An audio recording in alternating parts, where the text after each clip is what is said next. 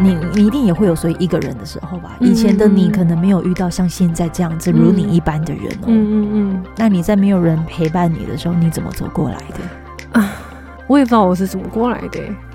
嗯，对啊。既然过来了，那就现在自己也有一点。发声权、发语权，现在讲话有人愿意听了。嗯哦，谢谢你，谢谢你们。对，人家眼眶红是怎么一回事？哈，你听到了哪？你你听到了哪一段？突然这样？刚刚你叫我分享，就是也想要对他们说什么话。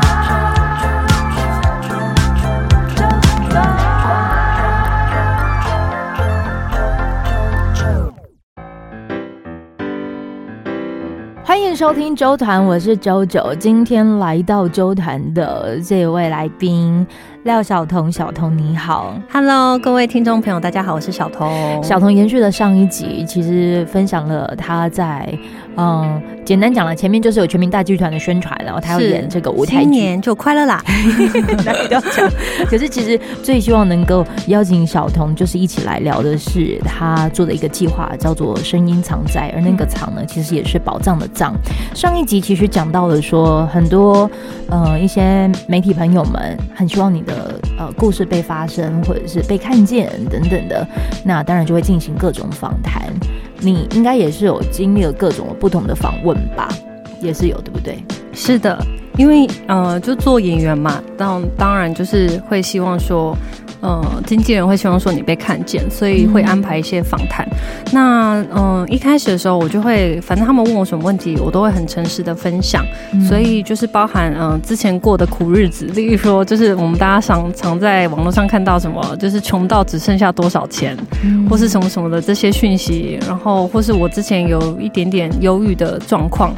然后都有被报道出来。哦，是哦，对对对，因为那时候真的是工作太不稳定，所以我自己也是有陷入一个呃，就是算是情绪失调的状态。哦、那那时候有被报道出来的时候，我就很怕我爸妈看见，因为我觉得天哪，就是他们可能都已经很担心我做这一行不稳定了，然后还生病，然后还还穷到只剩下两百多块，但是呢，他们都不知道，因为我从来都不会跟我爸妈讲这件事情，虽然我们是住在一起的，对，但。我们我从来就是我有任何的嗯、呃、在外面的辛苦，或是有任何的波折啊，什么情绪波动，我都不会让他们看见哦。所以你指的不被看见是这一个，我以为你指的不被看见是当你可能在呃平面媒体上或者是接受访谈的时候，可能会讲很多爸爸妈妈之间的事情，嗯嗯嗯，然后不希望被看见。原来你是不希望把你的苦日子被你的家人看见哦？对。对对对，然后他们一开始也会带到呃我父母的的讯息，然后我那时候也会觉得说完蛋，就是我怕我父母会觉得很不好，因为家里的事情被讲出来这样子，然后嗯、呃、那时候我就会觉得说嗯。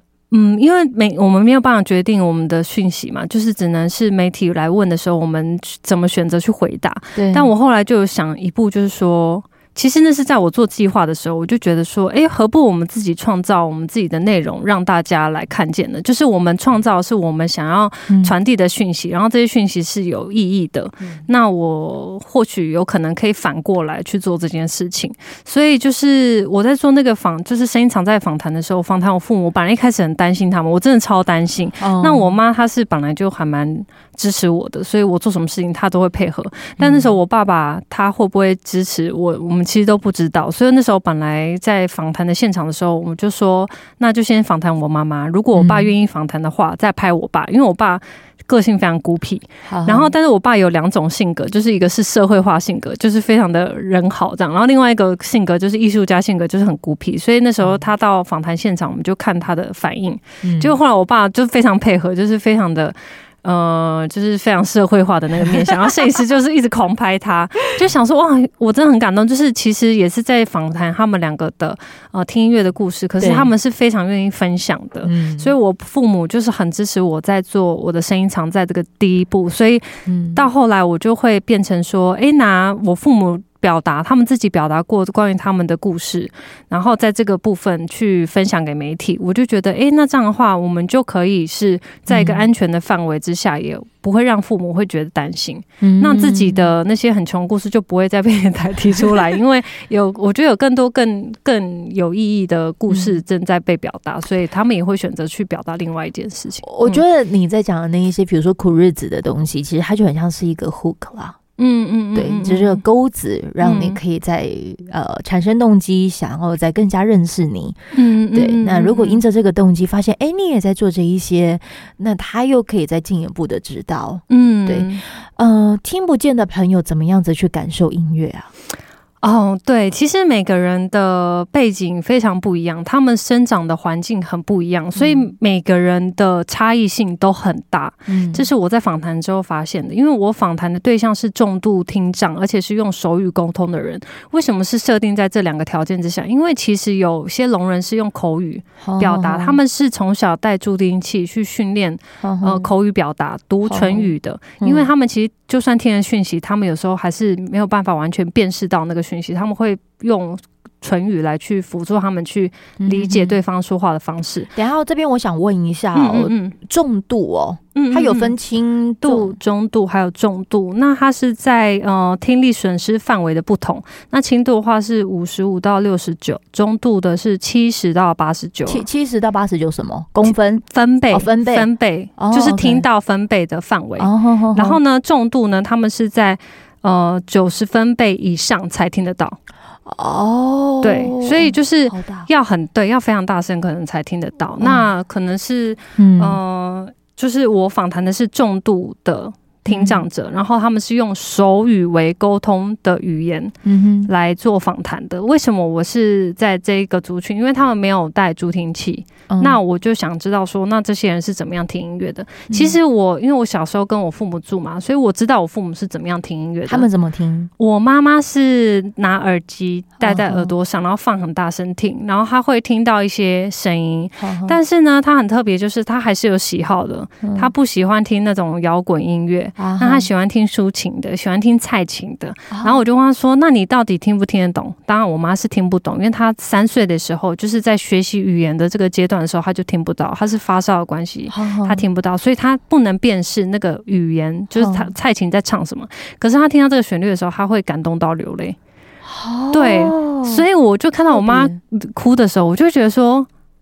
哎，他是怎么知道这个音乐是好听的？就是他有感觉的。可是我妈说她不知道为什么，她就是会想哭。然后其实我以前小时候跟我妈一起去工作的时候，她都会戴着耳机，然后呜呜呜，她会跟着唱。但她她唱的可能她自己听不到，她就是会跟着唱歌，然后。跟着音乐去，嗯、呃，就是跟着旋律去唱歌。怎么？你刚刚唱的那个是不是读你啊？哎，是吗？你已经听出，人家 读你那一首歌。对，就是妈妈她会是这样的方式听音乐。那我爸呢？他是他也是用耳机去听音乐，然后把声音放到很大声。嗯、那可是我爸爸他为什么我妈妈会用耳机听音乐？其实他是看我爸这样听。哦，他就偷偷拿他的耳机来听，然后他发现，哎，这样子好像是可以听的，所以他才他学习我爸这样听音乐。哦，那我爸为什么会这样听音乐？是因为他以前去电影院看电影的时候，他感受感受到声音的震动。哦哦哦，然后他觉得哇，那感觉很开心，就是嘣嘣嘣嘣，就是在电影院有听到低音的那种嘣嘣嘣的感觉。所以我爸就他去看完电影之后，他就自己去买耳机去听音乐，然后把声音放很大声。所以我小时候，像我爸爸在开车的时候，我就会听到他听什么 Backstreet Boys，然后什么张学友什么的，就是他还是会听这些音乐，然后把它放的很大声。他自己在洗澡的时候也会唱歌。然后我就在访谈问说：“那你到底听不听得到你在唱什么？”他说他其实听不到，他根本听不到他在唱什么。可是他就是觉得唱歌是很开心的事。哦，所以我觉得这就是本能啊，就是我们每个人，不管你是听得见听不见，你就是你还是会喜欢唱歌，你还是喜欢跳舞，而且这些会带给你很开心的感觉。虽然虽然你可能唱的不标准，对。那我在访谈的里面有一个女生，她是从来都没有听过音乐，她没有概念听，嗯、就是他对听音乐这件事情是完全没有概念的。嗯、他是在我那一次的访谈之中，他才第一次感觉到哦，原来声音会有震动这个差别，嗯、然后视觉上的那个节奏让他可以看到节拍，然后他再加上触觉，所以他感觉到他第一次听到音乐，然后那时候他。他就是我们有请他们画画嘛，留下一些他们对于听音乐的反馈。他就说他的眼睛很像被打开，所以他那时候就画了一个眼睛，然后被打开，然后他感觉到这音乐很像有微微的风，然后呢有一些震动的破。爆破点，嗯、所以我那时候就觉得说，哇，可以在这个地方带他去感受到音乐这件事情，让我觉得非常的开心。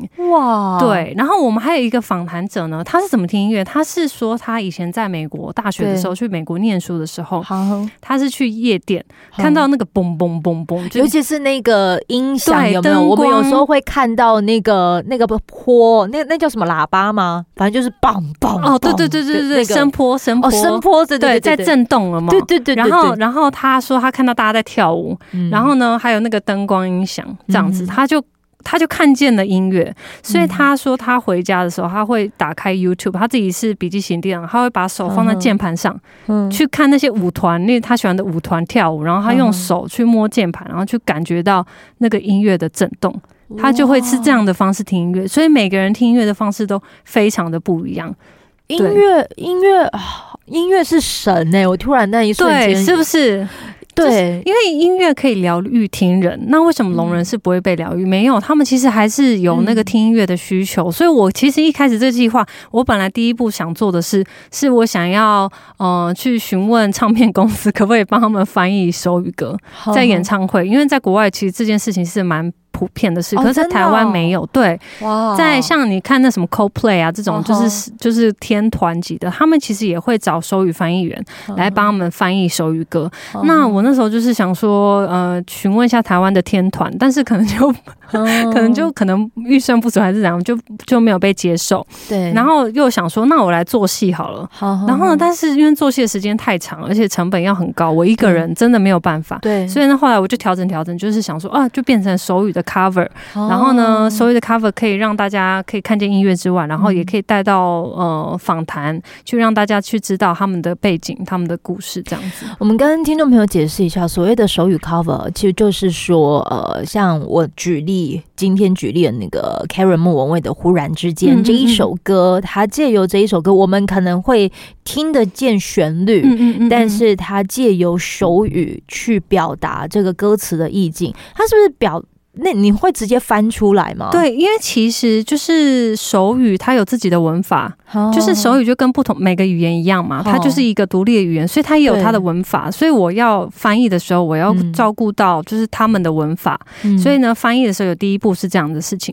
那第二步是因为那时候拍摄是黄宗平导演，那那时候我就有跟导演讨论说，因为我在前面有做访谈，我大概已经知道说他们透过什么样的资讯可以去帮助他们更能够理解节奏，因为忽然之间是一个比较没有。太大节奏差异的音乐，那导我跟导演就是提出说，是不是我们可以在歌上歌词的时候是跟着他的、呃、唱歌的时间出来，然后还有节奏的快慢，然后所以我们上歌词的时候也是可以让大家可以看见哦，现在在唱到这里、嗯、就有点像 KTV 这样。嗯，那我们在拍摄这个故事的时候，是希望可以让大家可以感受到听不见的世界，这种他们看见的世界是嘈杂的，但他们、嗯。听不到声音是很安静的，嗯、就是希望也可以把这个样的资讯去传递出去。嗯，那嗯、呃，所以那时候有聋人朋友回馈给我，就是说他们以前其实。有时候会很反感，对于 MV 就是手语 MV，、嗯、因为他们看不懂那个手语，是因为呃，他们是用中文的文法去翻之外，有时候可能还会拆解掉那个手语，就变成舞蹈，哦、跳舞的舞蹈，哦、对，然后让他们看不懂。可是他们感觉到，就是我这一支影片是，哎对，是可以看见手语，他们是读得懂的，所以他们可以透过看就可以就是知道歌词，嗯、那他们也可以在这里面看见声音，就是节奏感。嗯，所以我。觉得就是这就是我还蛮想做的事，所以 为什么就是我不希望说做这件事情是自己开心就好，我希望是真的能够把这个资讯有效的去沟通到他们身上。嗯、那有做到这件事情也是，就是我自己也蛮算蛮开心的。小童他因为这样，刚才那过程当中有讲到，就是他希望能够被更多人看见，因为他有被。被我觉得被触动到，那个最触动到了一个最核心的一个点，就是 push 他要做这一个的计划，就是因为我记得你参加过一场音乐会，嗯，然后这一场的音乐会可能舞台上的歌手正在演唱着，可是大家理所当然都会看着舞台上的那一些歌手啊，什么什么的。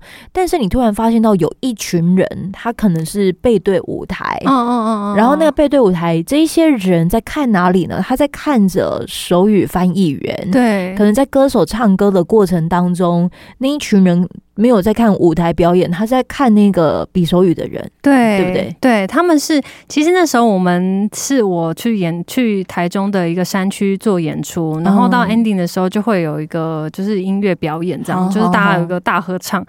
其实我站在台上，我那时候就想说，那群人是谁啊？他们为什么都背对舞台？就因为他对一般人来说都是去面向舞台，对对对。然后他们都背对舞台，然后我再仔细看，才发现说，哦，原来有一个手艺员，他是在看着舞台旁边的歌词，在帮忙翻译。然后这些人背对舞台是跟着手艺员，是用手语在跟着唱歌。他们也在唱歌，但是他们是打手语，然后身体还会跟着呃，就是音乐的旋律在晃动。然后当下我就想说。哎、欸，我怎么没有想过这件事情？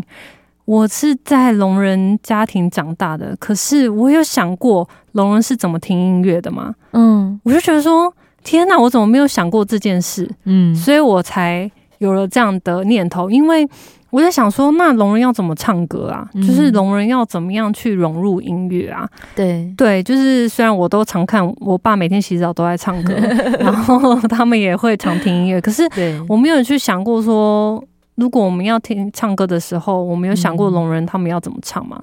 嗯、所以我就开始了这件事情。这样哇，你开始这件事情，我觉得非常的好，因为你等于就是让这一些听不见的朋友有一个很安全、友善的音乐环境。嗯，嗯，我觉得现在目前啦，各个场馆就是演出表演的场馆，已经开始在试着在做友善、友善表演这件事情。嗯、不管是他可能提供一些看不见的人，嗯嗯嗯。可以透过这个，嗯，我我记得我曾经有参与过的一个计划，就是他在魏武营，然后是让这一些人都可以戴着眼罩去欣赏剧。然后欣赏的那个方式是，他可以，他是听得见的，但是他可能是类用类似，比如说那种什么环绕音响的同时，但是他也给你一副耳机，让有个人会告诉你他在舞台上正在进行着什么行为，可是他进行不不会是讲说 A 走到哪里，然后现在灯打开，不是，他真的很像在形容一个意境，一个画面哦，对，就是阳光洒落在这个。主角的身上，他带起了微笑，嗯嗯嗯，走向前去，就走向小河，还是什么？就是他是用这方式去、哦、去带着看不见的朋友去做这件事。你也其实也在做这件事情，嗯、就是你让听不见的朋友们也也能够有各种一些听音乐的行为。嗯，嗯，嗯，所以我觉得这也就是为什么你会会愿意去上这一些的访问吧。我在想，纵使可能那个有时候那个访问过程事后你看的也是会。会刺的，对不对？嗯，但我觉得现在很很感恩的，就是很多媒体他们就是看到我在发这些资讯之后，就就也会跟我说，哎，如果有需要帮忙宣传，他们都会帮忙，然后都会尽量是以呃声音常在的。呃，想要表达的内容去分享，他们就比较不会去嗯改到那种比较可能比较重口味的方向。嗯、那我觉得、就是、你自己一开始是可以呃呃，你是有办法释怀这件事的嘛？有一些的访问内容，可能他还是会以点击率为主。我，我就是我是我后来就是转念，嗯、我我我觉得这个就是一个很棒的。转念的方式让我去，我觉得嗯，不是被动的去呃诉说着我们的故事，而是我们有一天也可以变成发动者，然后我们可以自己讲自己的故事，让他们可以去分享。所以这个这个一开始不太舒服的这样的嗯、呃、心情，其实后来就有转念，而且我觉得其实因为大家真的太不了解这个文化了，所以我是第一，如果能够透过我让大家先了解第一步，我觉得也没有不好。嗯嗯嗯，我觉得是，嗯，是蛮好的，因为他们太久没有人去听他们说话了。对，嗯嗯，你一直都在听他们说话。对，我其实跟父母现在还是还我还是很希望我爸妈能够听得见我说话，然后我妈他们一定也很想要我能够嗯听得见他们说话，因为其实我觉得真正的沟通并不是在声音，就是还是是在你们有没有真的。有用心去理解生活上的交流，对对对对，所以其实他的声音只是一个媒介而已。我觉得用、嗯、用用心，或是用很多方式，都还是可以还是都都可以达成沟通。对啊，嗯，你知道那个谁啊？那个李孝利。就是那个南韩的一个很哎、嗯嗯欸，我居然知道哎、欸，我们年纪相同哦，亲爱的。不是，可是我没有在看那些电视 哦。对对对对，我我其实也没什么在看，然后只是我印象好深刻的一个，嗯，他有在做实境节目，然后里头在讲的是，因为他都住在济州岛嘛，那就会记录说他来首尔工作的那个过程，然后其中他就可能在跟他的朋友互动的时候呢，当然可能要看什么东西，然后他就。在那个实境节目当中，也就是呃说啊，现在可能都要戴着老花眼镜才能看得到字啊，以前可能就是这样拿一拿就好，现在都可能要拉远啊，还是什么？他在里头讲了一段话，我印象超深刻。他就说，我们年轻的时候啊，就是啊，我们可能看什么东西都非常的清楚，因为我们用眼睛看。然后到了人到了一定年纪之后，就会老花眼，四十几了，那四五十岁就会开始老花眼，因为要用心看。嗯，他就就说啊，也视觉可能已经有点吃力了，因为接下来都要用心看。嗯，哇，那那一瞬间就突然觉得。好温暖的女生哦，嗯、然后，但是你其实打从出生你就一直是在用心在看这个家给你的爱，嗯，对，因为可能呃没办法听见嘛，嗯，但是但是等于说他们都是用打从你小时候就已经开始在用心，希望你能够读懂、听懂、看懂一切，嗯，我觉得。嗯，自己可能因为在这个生生活长大的，所以我会觉得没有，因为我们家非常安静，可是又不安静。嗯怎样的不安静？我觉得很有趣，就大家都以为聋人家庭会很安静。对，因为我们看电视的时候是不用打开声音的。我爸他看电视就不用打开声音，然后他们讲话都是用笔的。但是呢，其实不安静是因为他们听不到他们自己制造出来的声音。哦。所以呢，妈妈洗碗的时候，king kang king kang，然后放盘子，砰砰砰，就是很大声。我是怎么发现？是我在因为疫情的时候不是都要试训嘛？对。然后试训的时候，我就发现，天哪，我们家好吵啊！就是原来有这么多声音，然后。我们他们的声音，他们透过我们的回馈才会去知道有什么样的声音发生。例如说，我就跟他说：“你那个放碗很大声。”我妈才说：“哦，她不知道。”然后走路拖鞋，可以看看，可以看看，她也不知道。阿姨会跟他说：“你走路太大声。”所以就是，其实我们家里的噪音是这些，就是就是，其实他他也。它好像就是真的是就是属于一个文化，只是我们比较少人去理解这个文化，但但对我们来说又是很日常的，嗯、就是我觉得就很像我们不了解俄罗斯语言这样子，然后跟他们沟通的时候可能会有点困难。其实当然，但他们自己还是很好沟通。等下，俄罗斯语言是什么？怎么没有 没有没有，我的意思是说，就是啊、哦呃，手语就像是一个我们不太认识的某一个地方的语言。哦、OK OK，然后他可能呃，因为这大多数的人都是用。国语来沟通嘛，嗯、所以他们的的人数因为很少，所以好像相对的比较稀少。但其实他们还是可以沟通的。嗯、那我们之间不同的语言要怎么样沟通？就是可以用心 来去理解。对啊，你跟你家人应该都是属于，就是真的是得要用心啦，因为就真的是用这方式，你才可以有机会去再更加靠近他们嘛，对不对？嗯，所以如果。嗯，你觉得在什么样的情况下，他们可以有机会接触到 Podcast 呢？就是像 Podcast 频道的这种，有点难，对不对？因为他们毕竟是要用听的。嗯、可是如果他真的如你一般，就是他可能是生长在就是不容易听见爸妈说话的这个环境的时候，嗯，我觉得你可以有一些话可以跟这一些人说。诶，你会想跟他们说什么？哦，嗯。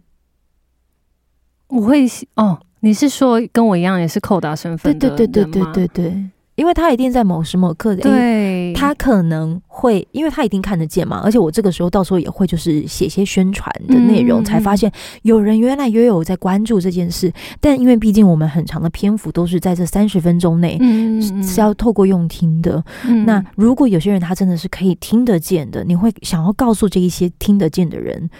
呃，或者是像你刚刚说的嘛，是不是轻度、中度、重度？嗯嗯嗯、也许有些人他可能是轻度的这个阶段，他认识到了纠团，听到原来小童这么的努力在为这一些人发出声音。嗯，对，我觉得我会想要跟他们说，嗯嗯嗯，不管他们在哪里。但希望他们可以知道有一个人一直陪伴他们，然后希望，嗯、呃，我就是可以成为陪伴你的那一位，然后让你可以继续的走下去。嗯，因为以前会有时候会觉得很孤单哦，就觉得都是一个人啊。但其实，如果你可以知道有一个人陪在你身边的话，我觉得那个力量会是非常大的。你自己有想过自己会？呃，你你一定也会有所以一个人的时候吧？以前的你可能没有遇到像现在这样子如你一般的人哦。嗯嗯嗯，对，所以我我希望说你可以，嗯，你可以知道有我，我可以是成为陪伴你的那一位。这样，嗯，嗯，那你在没有人陪伴你的时候，你怎么走过来的？啊，就小时候也不知道自己怎么走过来的。嗯，长大的时候是有信仰。我长大的时候是因为有信仰的关系，所以我觉得我不是一个人。但小时候的时候真的会觉得，哎，我也不知道我是怎么过来的。嗯，对啊。但是就是过来了，对啊。然后既然过来了，那就现在自己也有一点发声权、发语权。现在讲话有人愿意听了，谢谢你，谢谢你们。对，你现在眼眶红是怎么一回事？哈。你听到了哪？你你听到了哪一段突然这样？刚刚你叫我分享，就是也想要对他们说什么话？你不觉得？你你知道我常常哎、欸，有没有面子啊，助理啊？我啊，为什么？其实我的工作就是有时候也会去跑一些校园讲座。当他们有提出邀约的时候，嗯、虽然他们的呃费用不多，嗯，是顶多你也知道嘛，就是讲师费。对，公部门就是这这样。但是什么原因让我会愿意？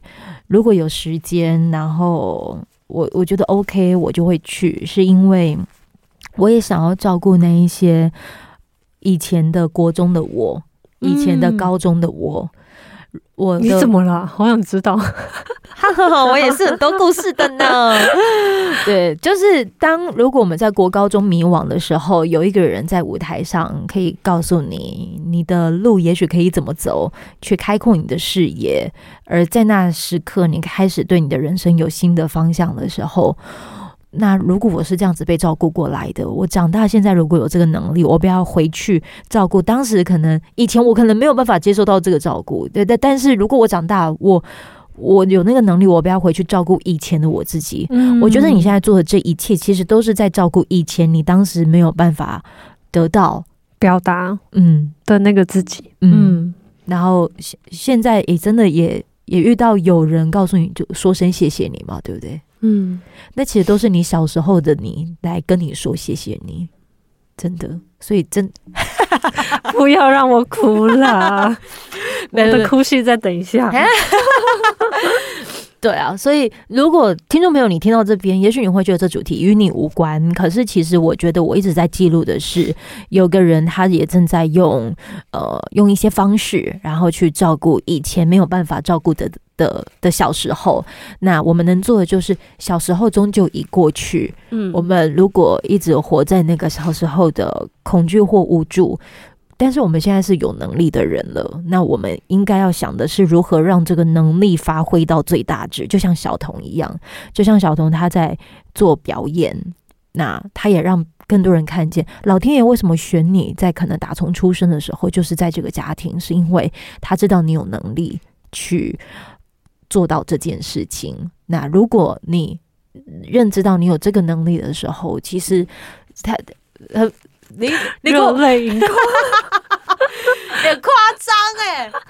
听众都没有哭，我自己在哭。对啊，那些感觉好傻这样。等下你听完，你你现在有有各种什么感触哟？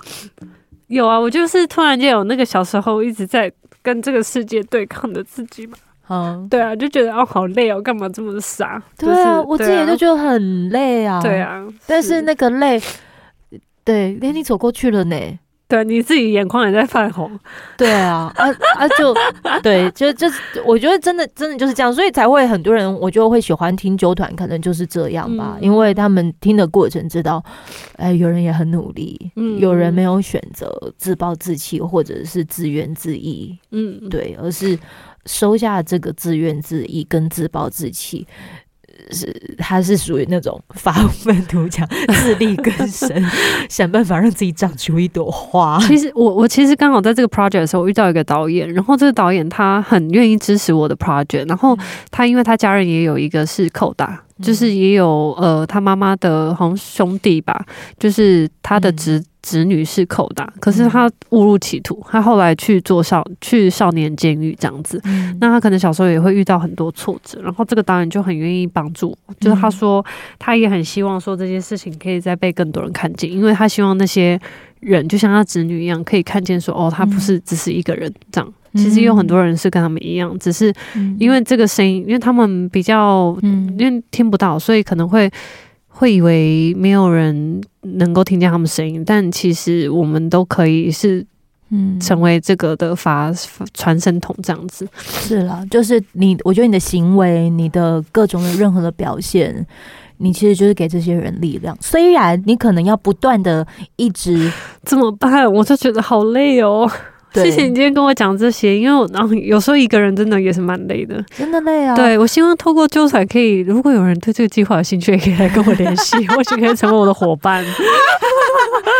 对，就是我觉得每个人都一定累了，虽然每个人不见得真的要给我们纠团这个时间听这三十分钟聊聊天什么，但如果你真的听到现在，我觉得。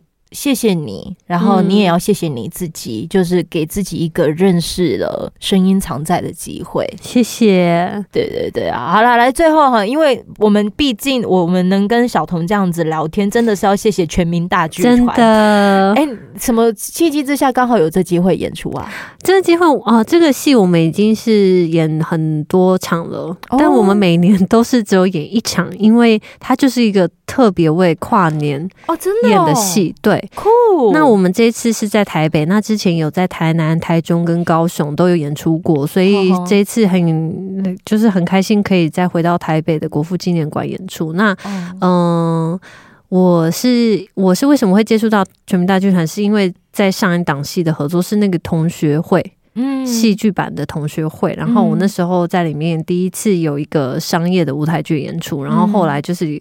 很开心，就是有机会再去演这一档戏，这样子。哦，是这个，是这个缘分。对，如果看舞台剧的人呢，呃，那个同学会，大家应该可能会知道，就是它是一个蛮感动，然后剧情就是有很多很厉害的前辈一起参与的这出戏，嗯、它是一个非常嗯、呃、感动，然后温馨，然后一个。剧情片，但这我们这个戏就是是一个欢笑，然后也是感动，然后一个很欢乐的气氛，然后希望也可以带给大家就是很不一样的跨年的一个嗯、呃、场域，让大家可以体验不同的跨年的感觉。哎、欸，可是其实我大部分知道的人哦，都都都是去那个参加跨年晚会。我很好奇的是，走进剧场参与跨年的人多吗？其实很多哎、欸，我们之前都满场哎、欸，而且大家在那个里面还会卖荧光棒，都卖光光，他们都会在里面挥舞着荧光棒。哦，是哦，为什么会？我觉得很，我觉得我自己有在想说，到底是什么样的人会来啊？第一个就是。嗯例如说，你有一个约会暧昧的对象，但不是很熟，然后呢，但又很想跟他一起安安静静、不用人挤人的跨年，嗯、可能就可以来这个地方。嗯、然后有的呢，可能是一个人，嗯、因为呢，他一个人嘛，然后又很尴尬。但他来剧场，你就不用怕一个人啊，因为大家都是坐在那边一起看这个戏嘛，所以你不用害怕孤单。嗯、那有一种可能就是很怕人挤人跟很怕冷的人。哦，对对对对对对，你知道我有朋友有时候去接跨年晚会，然后每一次都在看那前十天的天气预报，该干，我今天又要穿的 多是，因为通常女生主持人都会穿的比都是会比较少一些些。对对对对，然后每一每一年我都最佩服的是谁，你知道吗？谁？安心雅哦，她每一次的演出，我都觉得她真的在用命在拼搏，真的。对，好，所以所以是怕冷的，怕冷的，怕怕一个人的，约会的，暧昧的，暧昧的，然后不想要人挤人的，然后新年快乐的时候又是可以很合理的，就是新年快。然后抱一下，对，直接跟他抱起来。所以每一次其实几乎都会有满场的情况。对啊，会啊，会会会。而且好，而且我觉得，嗯、呃，每一年有时候你知道跨年跨一跨，你会想说，哎、欸，我去年到底在跨，你想得起来你去年在干嘛吗？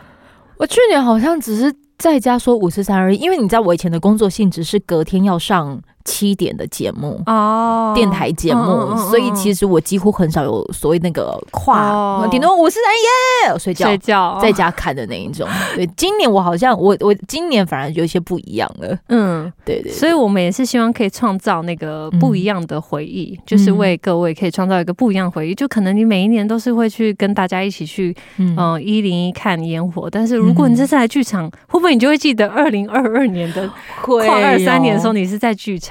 我觉得会哦，嗯、所以嗯、呃，我们在这一集的单集资讯栏连接呢，你会看得到任何就是比如说包括演员啊，任何这些导师级的，呵 呵还有这些演员阵容呢，都会在这一个的资讯栏连接里头来做非常详尽的介绍。而且我刚刚也收到的讯息呢，就是所有听啾团的好朋友，你只要有听这一集，然后透过这个的连接去购票的话，也会有九折。但是请你一定要把握，因为。我们的票快卖完了，我自己把声量降低。对对对，你放心，我这边也在扣，有看到。对，所以呃，谢谢全民大剧团，然后谢谢小童来啾团，谢谢谢谢，谢谢你的热泪盈眶。哦，谢谢你，刚刚明明就有在 想要偷哭，就是对我就我们就谢谢彼此吧，谢谢谢谢。谢谢桃园龙潭，谢谢这间录音间，谢谢龙潭又 再度来到龙潭。对，那这一集如果你喜欢的话呢，邀请你都可以，就是直接到 Apple Podcast 的频道呢，就可以直接五星按赞。那如果你也很喜欢，就是像今天的这个主题，想要给小童一个鼓励，参与支持声音藏在计划，可以怎么做？我们可以上 YouTube，你可以看那个声音常在这个四个字，你就可以看到这个频道，你可以帮我按。订阅，然后呢，你也可以到我的 IG 或是 Facebook 打廖小彤，然后随时关注声音常在的计划，因为我希望明年也会还会继续推动一些工作坊啊，或是音乐会等等的计划。然后，如果你也很想参与这个计划，你也可以 email 给我，然后呢，或许你就可以成为我的伙伴哦。哦，很棒！再一次谢谢小彤来到了周团聊他的故事，然后我觉得你已经百分之两百把你所有的那些故事分享到这。谢谢你，谢谢谢谢谢谢啾啾。好，那我们就这边告一段落。希望你听完这一集节目，依然还是可以过有美好的一天。拜拜，拜拜。